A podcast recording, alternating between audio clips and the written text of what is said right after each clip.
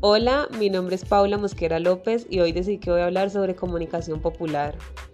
Cuando yo leí el texto de Juan Martín Barrero enunciado desde dónde empezamos la comunicación hoy, yo pensé que me iba a ayudar muchísimo, o sea, fue mi primera expectativa porque leí el prólogo y decía que no era un texto académico. Entonces yo pensé, no, pues fácil, fácil leerlo y me va a dar muchas ideas, pero no fue así. Me tocó leerlo varias veces y profundizar mucho para poder entenderlo y así poder tener una idea pues más clara sobre lo que yo quería escribir. Al final el texto sí me, me ayudó bastante, sobre todo esta frase que dice así, es más de cultura que de comunicación de lo que aquí se va a tratar.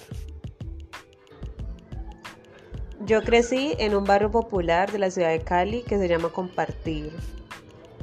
Así que voy a hablar desde mi experiencia y de las formas de comunicación que utilizamos acá para, para hablar y expresarnos.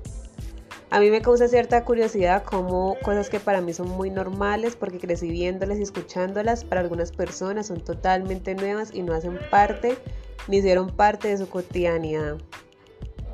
Un ejemplo es el significado que se le da por acá a la expresión cobrar vacuna. Por acá eso significa que hay unas personas que trabajan, entre comillas, cobrándole cierto porcentaje de ganancias a los locales del barrio. Ellos se excusan en que gracias a ellos el barrio es seguro y que no entran otras personas a, robar o, o a hacer cosas malas.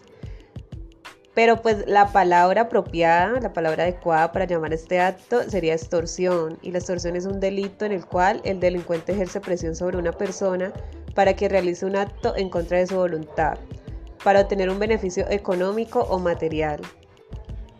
Ahí es cuando relaciono la frase del autor y creo que es más algo cultural que de comunicación en sí, porque es una práctica que en mi barrio se ha hecho desde siempre, ya es como un modo de vida, es como, no sé, una costumbre que se ha hecho desde siempre, pero que se entiende pues aquí, aquí en mi barrio, no es como que una persona que se puede decir que no creció en un barrio popular entienda lo que significa cobrar vacuna.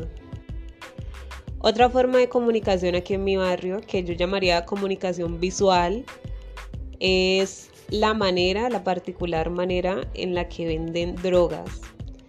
Mi barrio, mi barrio compartir, no es un barrio muy grande, pero tiene seis canchas de micro. Entonces, pues los barrios de alrededor y la gente lo conoce principalmente por eso, por las seis canchas de micro.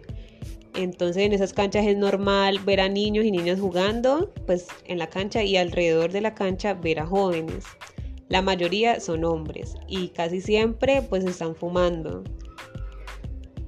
Entonces, pues es como un, ambiente chévere de diversión, pero pues también se ve, se, se, ven esas escenas. O sea, es como normal, es un paisaje normal en cualquiera de las canchas.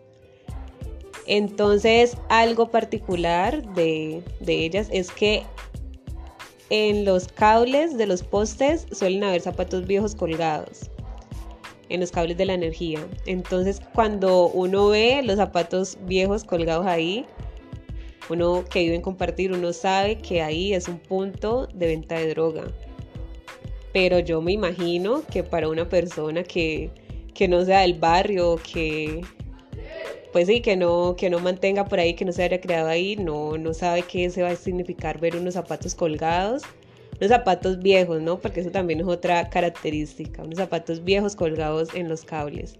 También es curioso que, eh, o sea, de las seis canchas, a veces no hay zapatos colgados en cuatro, entonces uno, uno dice como que, ah, bueno, pues aquí no venden, pero en las otras sí, y es pues particular, ¿no? La forma en la que en la que se usa como esa expresión, esa forma de comunicación visual para dar a entender que ahí se vende droga.